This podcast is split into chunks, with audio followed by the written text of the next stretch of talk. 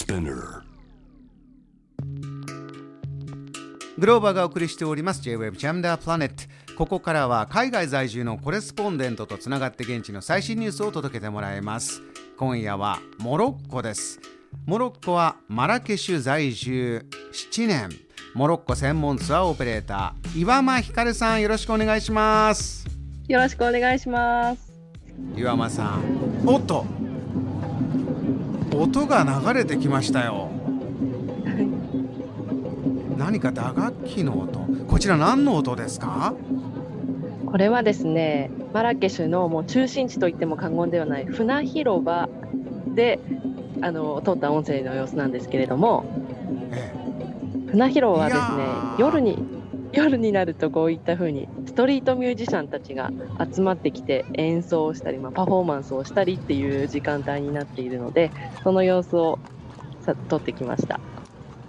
そうなんですね。この奥から聞こえるビートにちょっと聞き惚れましたけどあなんかいろんな音打楽器もあればあこうやって車も通ったりはい、賑やかですね。夜の時間ですか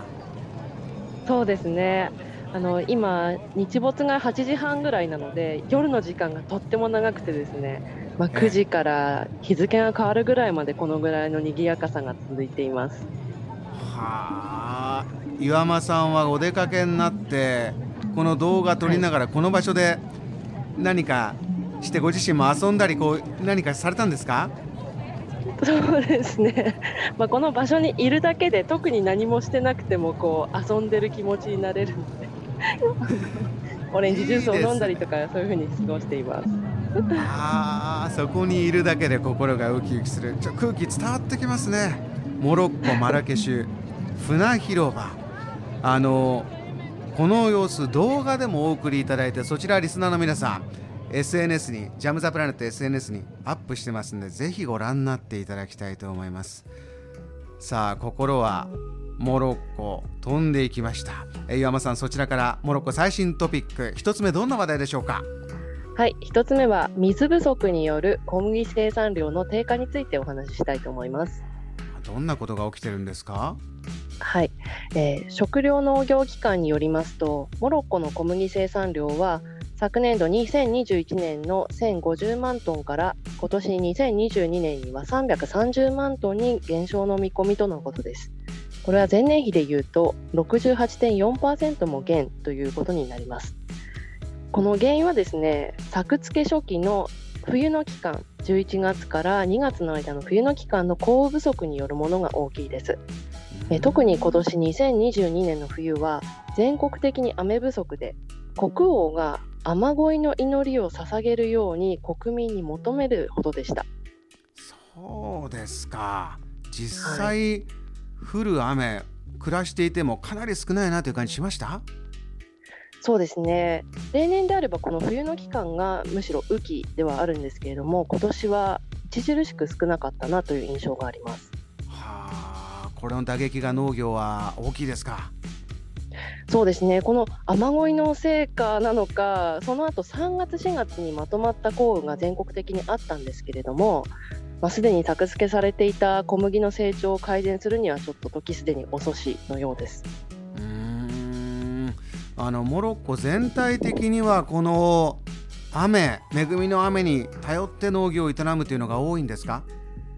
そうですね。主に農業地帯と言われるところはこの降雨に頼る農業がされていまして、まあ、今私の住んでいる内陸部では降雨があまりまあ少ないのもありまして灌漑地下水を用いた海外農業が行われているんですけれども近年ではその地下水の減少なんかも著しいというふうに言われています。あー使える水も減ってきている。何か対策はあるんでしょうか、はい、その対策としましてカサブランカモロッコの最大の商業都市ですね。カサブランカにおいて2022年6月から海水淡水化プラントを建設する計画があり、ま、そのセレクションが始まったというニュースがあります。これは主に海岸地域の飲料水や灌漑用水の確保に期待が持てるニュースかなというふうに考えています。おー海の水を。淡水化する、そういったプラントを作っていくんだ、えー、大きな期待が持てるニュースも一つあるということですね。うん、わ、はい、かりました。えー、もう一つトピック最新ニュースお願いします。はい、えー、2つ目はイード・アル・アドハ羊犠牲祭についてお話ししたいと思います。イード・アル・アドハ初めて聞きますどんなものなんですか？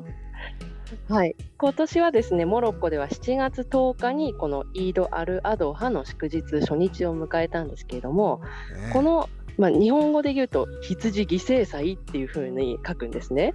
うん、でこの日っていうのはどういうふうに過ごすかと言いますと、まあ、家族が故郷に集ってお祝いとして1世帯で1頭の羊をほふってそのお肉を食べて数日間を過ごします。これはずっと伝わる伝統的な行事なんですか？そうですねあのイスラム教の習慣に由来する行事で、まあ、ラマダンと同じくもうとても大きな1年の中の重大イベントの一つです。はあ大切なものなんですね。7月10日今年いかがでしたか？はい今年はですねすごい暑い中私のあの夫の故郷は砂漠の方なので、まあ、例年通り砂漠に帰ってこの帰省祭っていうのを過ごしました。はあ、そうだったんですね。大変暑い中集まって家族でどんなコミュニケーション会話しながらこれはお祝いするんですか？そうですね。家族が一堂に会してで、まあ、羊をこれほふってこう解体していくっていうのもなかなかの労力がいるので、まあ、みんな家族協力し合いながら、うん、え協力し合ってお料理を作ったり、まあ、焼いたりしながらこう和気あいあいと過ごしていました。ここでさまざま感謝をしながら営み日々の営み、家族も絆を深める。あの、はい、大きな大きなイベントということでこの、はい、例えばいろいろなものでじゃあ循環させていこう、えー、環境についてもいいようにしよう、こういったテーマもあるそうですね。そうですね、えー、今年ですねモロッコの環境 NGO はこの犠牲祭期間の啓発キャンペーンとして動画やチラシを作成したそうです。で、うん、この内容っていうのは、まあね、羊を振りますと、まあ、いろんなこうお肉以外にもいろんなものが出てきます。例えば血液とか体液などの液体物と固形物を混ぜてゴミに出さないでくださいっていうちゃんと分別してゴミに出しましょうであったり、あとはゴミ集積所に、まあ、きちんと持ち込むこと、